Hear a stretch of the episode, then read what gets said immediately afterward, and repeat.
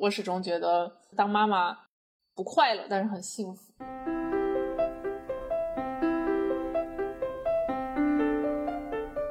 带带娃以后，你就深刻体会到这个现代社会和传统的这个这个这个伦理的这种张力。明明那个男女已经平等了，对吧？理论上是平等，都都在工作的，但是事实上呢，你这个在在生育方面承担的这个任务是不一样的。我觉得女生还是要坚持在职场上留着，然后即使你花一一笔钱去请阿姨，也是对的，因为这样的话。你就让两个女人都有了工作，你自己有工作，阿姨也有工作，这个逻辑很神奇。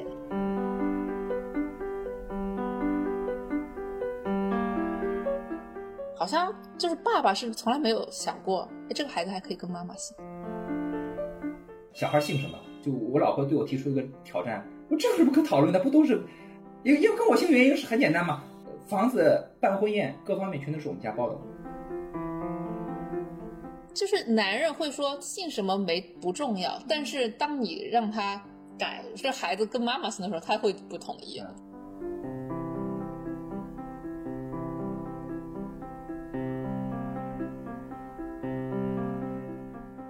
欢迎来到派森路口 Passionator，在这里我们和不同行业甚至不同文化的个体对话，希望探索他们从选择再到专注的人生经历。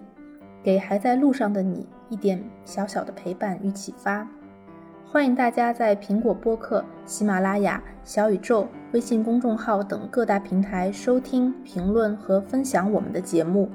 同时，也欢迎登录爱发电支持我们的节目。让我们一起探索人生的可能性。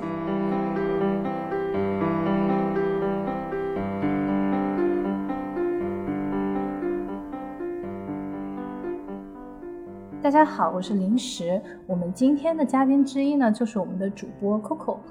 大家好，我是 Coco，我是一个快三个月的新手妈妈。然后我们今天还请到了我们往期第七期的嘉宾祖老师，也请他来给大家打个招呼吧。Hello，大家好。祖老师也是一位新手爸爸。对，祖老师当爸爸多久了？一年半了吧？哦，也不是那么新了。挺新的，有点老，二手的，二手。嗯，我们今天来聊一期关于这个新手爸妈的话题，可能非常的嗯快进的感觉，因为我们之前不久刚做过三十而已的这样，嗯，我们刚做过三十岁的这个话题，然后大家就很快的进入到了这个结婚生子的阶段，嗯，可能也是很多。听众朋友正在面临的选择，或者正在面临的生活的境况，所以我们今天就请我们刚刚体验了整个拥有宝宝过程的这个 Coco 和一位宝宝应该已经会说话的祖老师一起来聊一聊他们在这段时间或者这个重大的呃人生方向调整过程当中的一些感受、体验和他们有什么样的变化。那我们先请 Coco 来讲一讲他现在的一天是怎么过的，以及可不可以请对比一下过去，就是当二人世界或者当是一个工作状态中的时候，你是怎么样过的？我现在一天基本上是分隔成三个小时、三个小时，因为呃两个多月、三个月的小宝宝基本上两三个小时吃一次奶，然后我是母乳亲喂，所以我基本上就是。他饿了的时候，我就喂他奶，然后他吃奶吃的很慢，差不多得半小时以上。这么长？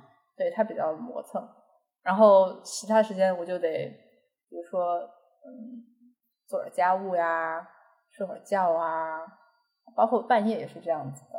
哦，那就没有一个所谓的就是八小时睡眠，没有这样子。嗯，没有，很难。然后现在有阿姨嘛，有有时候晚上会让阿姨。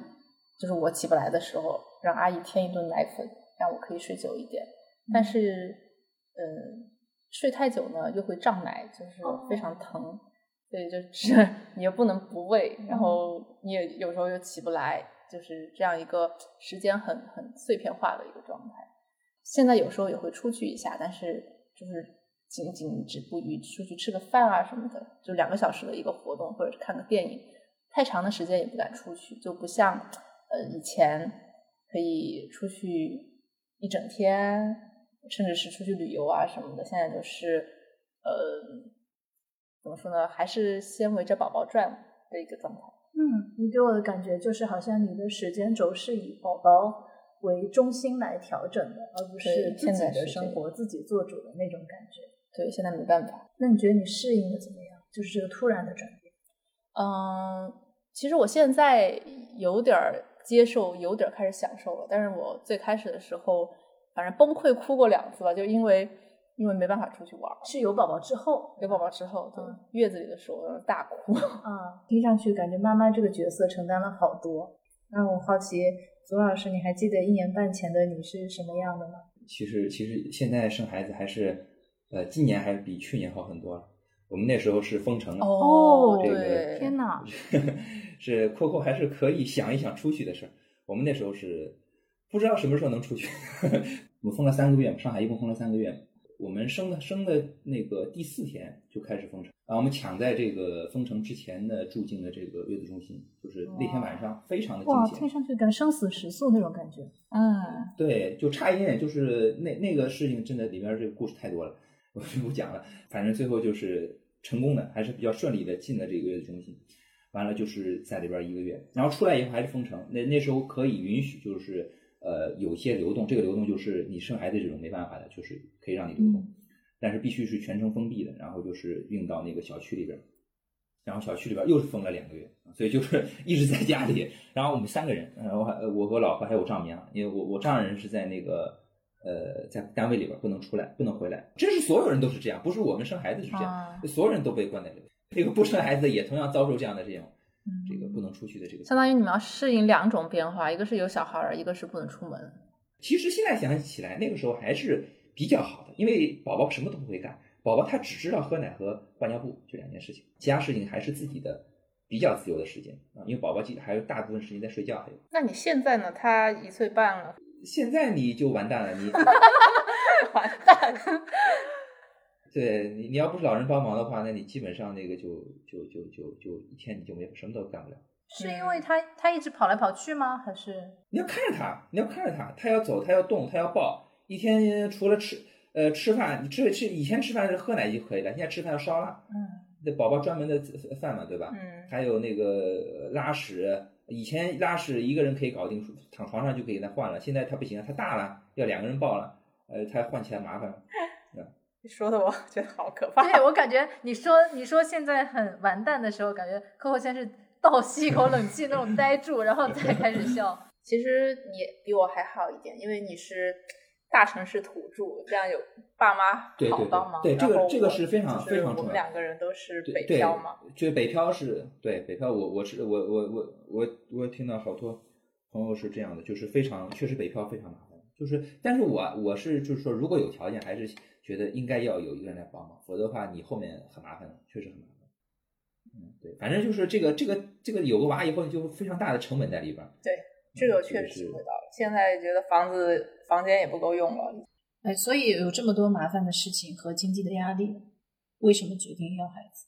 嗯哎，Coco，我觉得你不像是个要孩子的人。啊，为什么啊？因为你独立女性啊，你的风格给人的感觉。真的吗？嗯天哪，你这四个字就是我老公说的一模一样的话。他说你是个独立女性。呀，嗯，怎么说呢？就是我觉得，我觉得生活中有些决定是用理智去做的，但是很多最大的决定，比如说什么结婚啊、生孩子，其实是其实恰恰不是理性做出来的。就我觉得我要孩子挺简单，就是我没有坚定的不要孩子，嗯然后我觉得伴侣还算靠谱，嗯所以就决定先试试。嗯就是有时候也不是说你决定要孩子，那孩子就来了，嗯就是孩子来了就是缘分嘛，嗯，大概就是一个很简单的。随便 Coco 了。对对对，那左老师你呢？哎，我我也真的是偶然哎，因为我没有打算这么早要孩子，跟可能跟可可有点像吧，试试就就就就试出来了。所以其实没有那个所谓的决定要孩子的那个决定，对不对？我我当然可能我跟我老婆，我跟我我我我夫人可能还是确实是想要的，但是没有说什么时候要，就是说马上就要，或者是呃没有没有时间表。那你们觉得有了孩子以后，给你们带来的更多的是，因为前面说的都是很琐碎的生活上的事情嘛，但是总体来看，更多的是幸福的感受，还是一些觉得失控的生活的瞬间？我觉得刚开始，特别是月子里的时候，是挺失控的，嗯。生理上的、心理上的，包括生活上的变化。但是我现在还挺、还挺、还挺享受的吧，就是因为孩子真的是，就小婴儿，他真的是每天都不一样，就他突然有一天眼睛就会看着你了，然后突然有一天他就会笑了，嗯。然后突然有一天他就会咿呀的说话了，嗯就是不像我们这个我们这三十几岁的人，就是人生 毫无波澜。周老师你呢？哎，作为爸爸是什么感受？我觉得其实，哎，带孩子是个体力活了，就是尤其是越来越大了。当然，当然这个呃快乐嘛，当然是存在的，宝宝还是很可爱的，对不对？这个每个宝宝都很可爱。我我我我自己感觉还是幸福多一点吧。痛苦的时候嘛，就是这个痛苦就是为为了因为为了小孩儿谁带啊，谁做的多点儿，谁做的少点儿，是吧？然后就吵架，哎，你们会为了就是谁带的多一点少一点吵架吗？对啊，会争啊。这个多一点少一点，除了我们之间啊，这我们之间其实基本上现在是比较平衡了，就是大家已经有分工比较成熟了嘛，也不会太多。这还有就家庭的不平衡，就是我们就都在上海嘛，都在上海的话呢，两个家庭其实都都应该，就是他他的父母和我的父母都可以管孩子，对不对？我我有时候会觉得他父母管的少了，是吧？就是几个周末不不带宝宝，这个我还挺意外的。我原本以为再长再长一辈，就是爷爷奶奶那一辈会抢着带。哎，这个就是这个就是呢，怎么说呢？就是我也讲这个体带带娃以后呢，就深刻体会到这个这个这个现代社会和传统的这个这个这个伦理的这种张力。因为因为这个我们这套所有的制度都是呃现代的这个这个公司制度什么的嘛，但是但是观念上可能还是有一个男女分工在里边儿的，但所以这个里边就造成一种冲突嘛，这个冲突就是明明那个男女已经平等了，对吧？理论上是平等，都都在工作的，但是事实上呢，你这个在在生育方面承担的这个任务是不一样的，对吧？或者说是有明显的偏差的，所以这个就导致这个女女性这个的非常的这个不利的地位，然后那个这个就是一种一种没有协调好的东西，就是说就是说现现代制度和这个伦理观念没有没有协调好的一个东西，所以为什么以前呃女性都在家里不不工作，那就没有任何争议，是吧？我不说那个好，但是就是说那个是一套的，它它没有争议的，就是说女的就是带娃，她也不工作，她也不挣钱，是吧？主要是男的挣钱，就是这个分工是非常清楚的。就是我觉得当妈妈以后，我感觉到这个就是带孩子真的是一个全职工作，对啊，嗯全职甚至是是全职。两个人才能搞定一个孩子这种全职工作。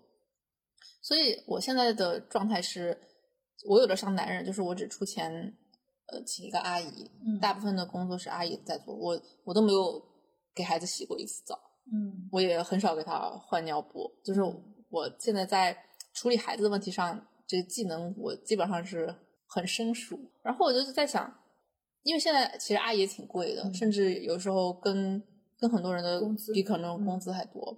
嗯，但是为什么我觉得女生还是要坚持在职场上留着？然后即使你花一一笔钱去请阿姨，也是对的，因为这样的话。你就让两个女人都有了工作，你自己有工作，阿姨也有工作，哎、这个对逻辑很神奇。对，这样的话就嗯就大家就女性都更更进一步吧。现在确实养孩子挺挺精细的，对啊，精耕细作啊，越越来越精耕细作擦。呀，什么大运动啊，内耳前庭训练，科啊对啊学式养娃就以前我们都没有这些东西，肯定没有啊大家还是对光着屁股长大了嘛。带娃呢就变成一个需要一个什么呢？呃，需要一套这个模式。这个模式哪里来的呢？哎，我觉得我这个也是我跟我老婆在观念上很大的差别。她呢就深受这个怎么说呢？现代的一套这个模式的影响，包括怎么养育，这个吃什么，尿布啊啊，然后这个等等一系列的，嗯，这个什么时候吃呃呃吃吃可以吃饭，什么时候可以吃荤的，什么时候可以加盐。嗯，啊，这都有一系列的这个啊，包括奶粉用什么样的奶粉，奶粉里边要加含什么样的微量元素，这都完全是一系列的，我说说科学资本啊复合体的一个东西，就是就是它科学家资本嘛，然后你的所有东西都都是跟着它这套资本，戴着科学的帽子的资本来运作的。当然，我不是说它科学是不对啊，但是它它完全是通过这个来改变你的生活，你的生活方式是被它来呃控掌控的，就是你都听它的嘛，是吧？这个以前是不一样，以前都是听听父母的，那这个老人怎么说，家里边姑姑怎么怎么带的，你你问他怎么带就接着带就行。我们父母那边说，从来我小时候从来没有说什么要一开始不能吃盐，没有这事儿，也不知道哪年开始的，就全国好像都流行这个事儿，就是一开始不能吃盐，是吧？然后那个要到一岁多啊，到两岁好再加再吃咸的，我就感觉这个完全跟原来是不一样的。但是你会觉得现在的这种模式会更麻烦吗？没有，我是觉得没必要。这种所谓的科学资本吧，它把很多东西都都简化了，就像比如说换尿布，你不用去洗尿布了，这个是是个简化什么。对对啊，它其实还还挺方便的。这你从你从你现在角度来讲是这样的，但是你后面就会发现就很麻烦了，就是你要你要你开始吃东西就开始麻烦了。就是加辅食。加辅食对，它会有很多规定嘛，就这不是其实不是规定啊，就是就大家都会这么做嘛，那以前不是这样的吗？以前是就是跟大人一样吃嘛，大人有什么他就吃什么嘛，一开始不能吃硬的，就喝点粥，吃点豆腐，喝豆浆，这都可以吃嘛，就是他能喝的能吃的就给他吃嘛，是吧？就是然后然后大人再跟上大人，大人他后面能有牙有牙了就咬东西嘛，就是传统观念就是小孩尽快跟上大人的步伐，就是这是好事情。这这当然是我觉得也不存在孰是孰非了，就是说，就是说他有一个导致了很多分歧。我跟我老婆之间有分歧，但是我就不管了，你要怎么弄，反正他愿意弄，我说你就弄，反正我觉得这是没什么必要，这有些事情多多余的。哎，我再往前问一问吧。当你的爱人怀孕的时候，或者是当他这个生生生产过程中，我不知道你是不是陪在边上。这个时候呢，反正我们很惊险嘛，因为因为是疫情期间嘛，那时候封城前夕嘛，那时候上海病例很多嘛，然后医院是各种封，不是封这个医院就封那个医院，就是不确定性的，你都不知道会在哪个医院生的。反正那个时候就是各种封，然后去那个医院以后，那个那个时候疫情，然后呢我们在外面等，我跟我丈母娘两个人还是在外面等，我老婆马上就进去了。到生生产那个时候要做核酸，生孩子哎呦，哎就做核酸呀，还要做核酸，做核酸，他也要做，我们也要做，家属也要做，你要做。嗯呃，然后因为他要生了嘛，你没有核酸不能进产房，只能在病房等啊。没有核酸，那核酸不是还得等吗？等对核酸的结果。核酸二十四个小时嘛，二十四个小时出结果嘛。这个那如果我在这二十四个小时之内就他有应急，他他他有应急的，但实际上后来就是哦按应急方案来的，就是在病房就生了，就没让去查，没让去查房因为并不是说核酸没出来，当时非常刺激，核酸结果没出来，死死等活等不出结果，就快生了。我就跟跟医生说，我们说快生了，你一核酸结果还不出来，不能生嘛？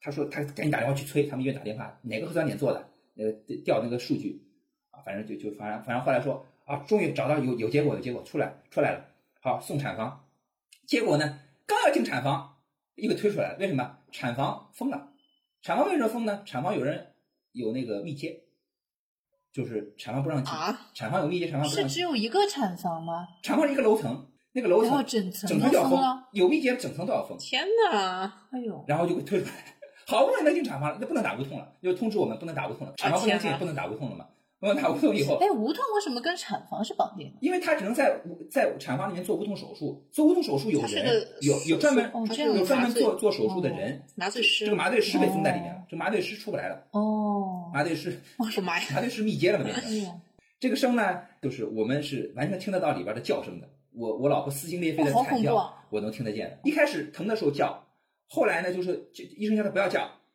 不能叫，不能叫。以后呢就是最后要生的那个时候，快生了要出来了，最后用哪力，就是要叫一声，就生出来了。哎，叫的很惨。然后呢，最我我听的连宝宝生孩子我听得见的，就是说宝宝第一声啼哭，嗯，那个我、哦，我心里边一触动，就是触涕之心啊，如那个那个孟子讲的触涕恻隐之心，这个就是触涕之心，我就体体会到，就是宝宝那个一哭，第一哭声哭声，就是我我一惊，心里边一惊，就知道这个是我的宝宝，就这个是应该是我，就第一次感觉当爹的那种感觉，就是这个，就是宝宝那个哭声，然后后来后来就送出来，告诉我过了一个小时吧，可能要要要给宝宝洗啊擦啊什么的，啊送给我看啊，这是宝宝啊，你们可以进病房了，就然后就转移到病房去，大概是这样。就我一直是全程陪护了，就是从生孩子到到，反正后来就封城了嘛，就一直封在里面。所以我就是怎么说呢，挺挺倒霉也挺幸福，挺倒霉就是说我本来想好的哦，白天上课是吧，晚上过来陪一陪，小孩白天上，白天晚上都陪了变成，而且这一陪就是一年。嗯哎，你对你老婆你不是一直陪着她吗？你听得到里面的声音，你对她生孩子的这个感觉有没有？你自己有没有什么想象吗？你能想象出来她那我确实真不能感觉，我就是说她就一直感觉不舒服就疼嘛，一直又哇叫嘛，难受疼嘛，她就跟我说疼。确实，作作为父亲来讲，就是肯定不能替代他生嘛，但是在外边也有也有这个担心嘛，只能说。嗯，客户你呢？刚生完的时候有觉得情绪上的波动吗？啊，那个时候其实没有什么精力管情绪，好像就是，嗯，你需需要去适应你身体上的变化。就我感觉自己的身体像是一个废墟一样，你需要去重建，是很累还是很痛还是？累痛，然后觉得什么都什么都被掏空了。然后你以前，呃，你以前的所有的身材啊、活力啊、呃、气血呀、什么的都没有了。哦，我现在看你状态挺好的呀，嗯，但是肯定也没有以前好。是吗？嗯嗯，那个时候也没法走路，我连坐都没法坐。嗯其实我还算幸运的，就是平常大家听说的一些产后的呃影响，包括什么产后抑郁啊、漏尿啊、子宫脱垂啊、什么脱发呀什么的，我都没有碰到。哦，但是，我觉得有些有一些对身体上的影响是是其其实挺普遍的，但是不怎么为大家知道。这我都遇到了，比如说比如说痔疮，哦就是你是生孩子会把痔疮生出来，好像每个人都会有，是吗？就我我其实没有痔疮，然后生完生的孩子生的过程中把痔疮生出来了，是因为我现在力的那种感觉。可能是，嗯然后现在又好了，然后还有一些还有一个呃就是脚变大了，就以前的所有的鞋都穿不上了，我现在只有一双运动鞋可以穿。然后我看很多人也有这种对我老婆也有好像种情况好像脚脚会变大，对，这不知所有的鞋都穿不了这不知道为什么。然后还有一个东西，很多人也会遇到，就是每天早上醒来的时候，你看我的指关指手指是没办法打开的，就是有点像指关节。你看我现在还是有点肿，种种对对，这个也就有点像浮肿，有点浮肿，对，是吧？有点有点像那种嗯风湿的感觉。会恢复的。然后我在所有就是我查了一下国外的论坛，还有国国内的论坛，都有人很多人讲有这种症状，国外也有是吧？但是没办法说是什么什么，现现在也没办法说清楚外国人也有原因，有外国人也会有。有有有，就有有的人说是缺钙，嗯有的人说是气血不足，有的人说是什么月子里受风了，嗯，就是所以他们通常讲坐月子就是这个道理嘛，就是说，呃，月子做不好就会有关节炎，就是这个，就说这个东西。嗯，但是很多妈妈是差不多可能一岁孩子一岁的时候就这个又会好转，哎，他会慢慢好，也会有哦对。我觉得，我觉得我们可以再反过来去讨论这个，当我们自己是孩子的时候，我们也跟爸妈有这个交互的过程吧，就是嗯就是，然后现在自己成为了爸妈，再去跟自己的宝宝做交互，有没有说我在养的时候，我会记得，呃，我的长辈对我有什么好的地方，我想要去复制它，然后不好的地方想要去调整它，有这样子的感受或者经历吗？我主我主要是受我父母的这个怎么说，控制和压迫太多了。就是这个可能是我们那代父母都会有这个，当然在在我爸妈身上表现的尤其典型啊。当然，如果他们是前一期说的那个让你非要学物理吗？这个还是后面的，这是后面的。他从小就是，呃，就是大包大揽的，就很多事情不会让我做，他们都是规规定好了好多事情要做，对，规定好了好多路线，他们觉得这是个最优路线，你就按照这个路线去做。他到现在还是这样，到现在在带宝宝的问题上，他们还是很强势，他们会有很多意见，哦，是吗很？多意见，就觉得这我这个做的不对，那个做的不好。你会反抗吗？你是说什么时候？你说宝宝的问题上吗？对啊，宝宝问题上我会顶他们的，我我一直就后来我一直就就会就会反驳他们，不不太会呃惯着他们，所以我对我孩子呢也是这个想法，就是你我我父母的控制比我比较多一点，就是什么事情都规定好了，是吧？你你以后做什么事是最优路线，到现在他还在给我给我女儿规定，呃不是规定就是说设计啊，要上好的学校啊，要这个去去钻研啊，就这些事情他们都会主动去去去弄，然后呢我就是比较随性的一个人，我就觉得不要去给小孩安排那么多事情，就是更多的还让他自己成长。当然，这个一开始没办法，一开始你他什么都不知道，你确实你得吃喝拉撒你得包的吧。我觉得到了一定的他有一定的主见以后，就就按照他的来。不要不要去去觉得这个是好，那个是不好。其实有什么呢？我经常跟我爸妈讲，我读到北大不也就这样吗？你以为能什么呀？你说实话，我那些在国外名校的那个那个同同学，硕士毕业的，也不过也就是在那个美国多赚点钱而已，有什么的？就是日子过得好一点。但这这难道是我我现在想想，难道是我们当时读书，或说我当时读书的一个初心吗？就是说为了多挣点钱养家糊口、老婆孩子吗？这是这是我我们我当时的理想吗？你现在在你的理想轨道上了是吧？也不能说在我理想轨道，就是觉得我的意思就是说，我觉得也不过如此嘛。就是说，你你到这个时候觉得其实也没有什么太大差别了，你非要跟人家争争个高下干什么呢？就是说，对吧？就是说，还是还是觉得自己觉得过得自己满意不就好？我觉得他进入了一个新的阶段，就是我之前感觉到，就是人到了这个中年啊，带引号的中年以后，人会跟自己和解。就可能以前在读书的时候是有一个硬标准的，然后大家都都要怎么怎么样，就是我们都在嗯同一条跑道上嘛。虽然这个类比不是特别准确啊，但是一旦工作以后，大家就觉得就是反正都人生的呃答案太多了，嗯嗯这个呢，就是我觉得以前有一种观念，就是我们我们小时候，我父母那一辈观念还是有一点，他们还是有点，就是对子女寄予一种希望。这个希望就是他们将来老了以后，子女能够对他们好。这个是就是把子女做干作为自己生命一种延续嘛。这个是传统的家族社会都是这样的。你子女就是你身上掉下一块肉，将来他继承你的事业，你的志向要在他身上实现的。啊，这个我觉得特别可以理解的，这是特别可以理解这种传统的观念，对。因为因为传统社会，这个不是不是中国是这样，呃，启蒙运动以前西方也是这样的，就是呃人是其实个体性是比较弱的，家族对你的影响是很大的。当然，这个古典的中中国和西方还是有点区别，因为呃按照这个古希腊这种理解，他还是会把城邦的这种生活看得比家庭生活更加重要啊。但是但是总体来讲，相对现代社会来讲，古代和西方和呃古代的这个欧洲和古代中国都是那个比较人的个体性比较弱的。男性可能更加，因为男生生男生，我之前看过一个，就说因为他们的 Y 就是同一个 Y，X Y，嗯所以他们就想生男孩子，还想生男孩的问题，现在男的好多都喜欢女儿，是吗？现在真的已经无所谓了。我觉得生生男这个概念，在今天好像我们这代人身上很少会过于说这个问题了。这其实这个事情就是没有什么道理，就是就是以前那个生男孩是完全是那套制度嘛，这个制度就是你女的没工作嘛，而且女生没有继承权。这个是和这个时候和他没有工作，实际上我在我看来是绑定的。你只要男女都有工作，他可能就是在家里边就有话语权。还还有一个问题呢，小孩姓什么，是吧？这个也是个也是个，当然我传统都是根据跟着男男家姓了。就我老婆对我提出一个挑战，从生孩子之前开始就跟我说，跟谁姓怎么样，跟我讨论。我说这有什么可讨论的？不都是？那他是说，反正要是跟你们家姓，就都你们家带。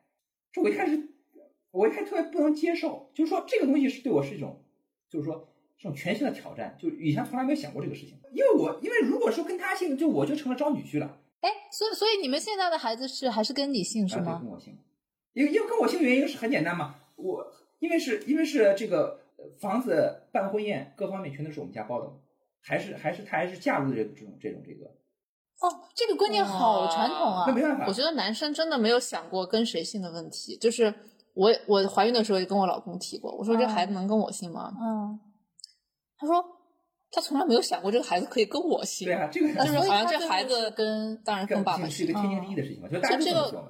只要不是比如说入赘啊什么的哈，好像就是爸爸是从来没有想过，哎，这个孩子还可以跟妈妈姓，因为女生生孩子付出了很多。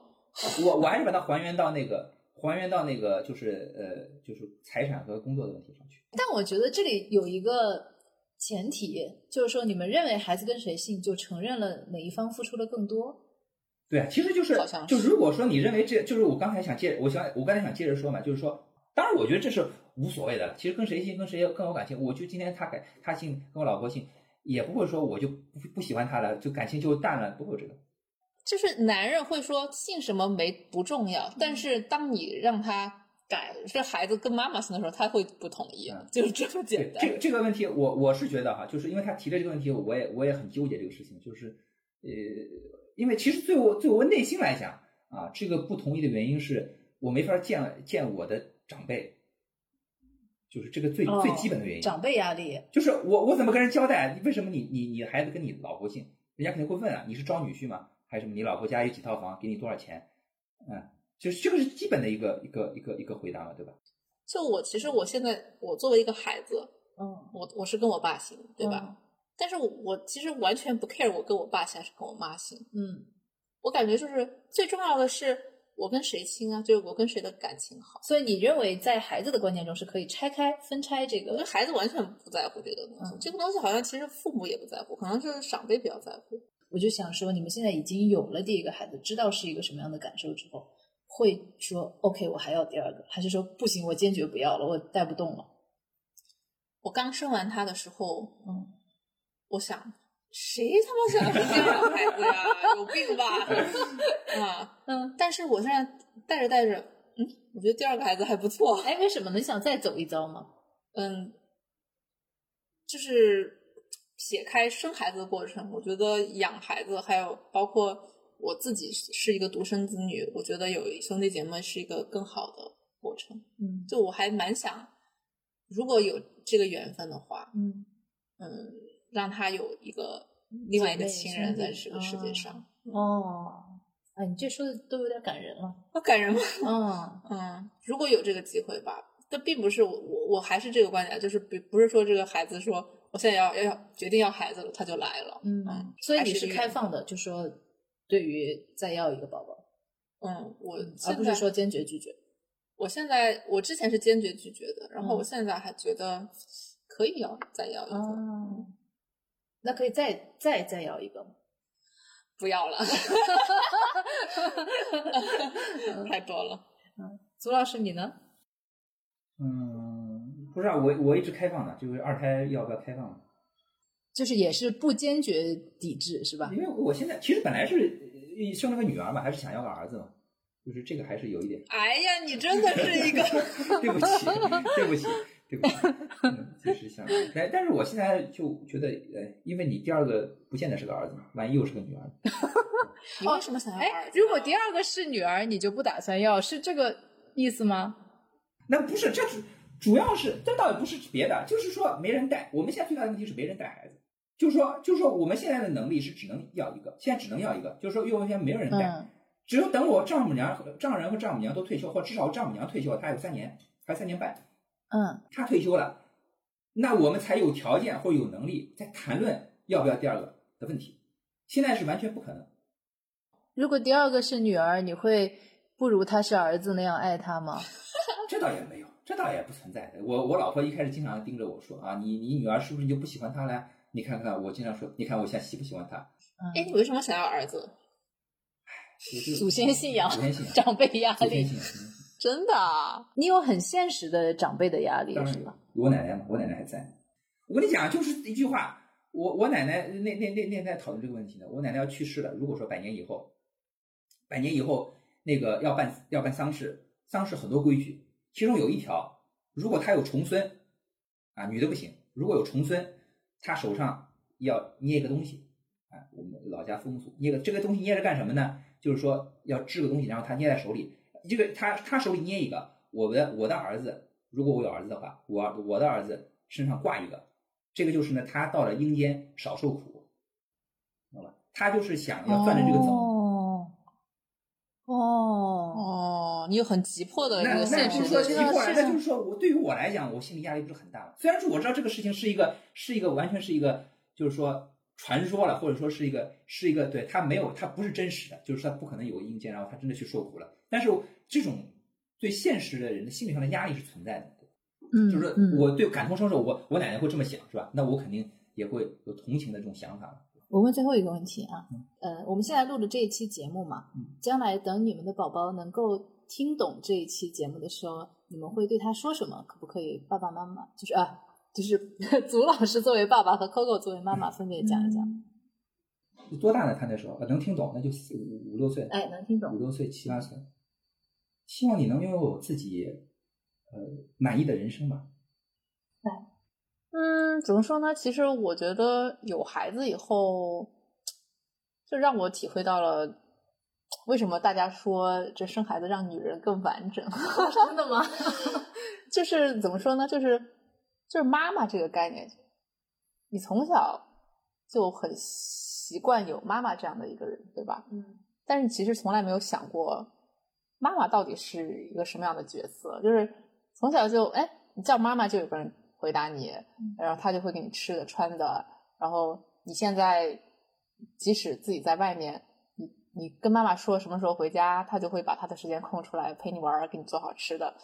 然后其实就没有想过，就对你来说，对我自己来说，妈妈是一个一个一个一个继承的事实，一个一个一个理所当然的存在。但是其实对妈妈来说，这是她她可以不当妈妈，对吧？哦她可以有更 想哭，嗯 就是她其实可以，嗯，就妈妈其实可以更自由，对吧？然后对她来说，她并没有当妈妈，并不是一个很自然的事情。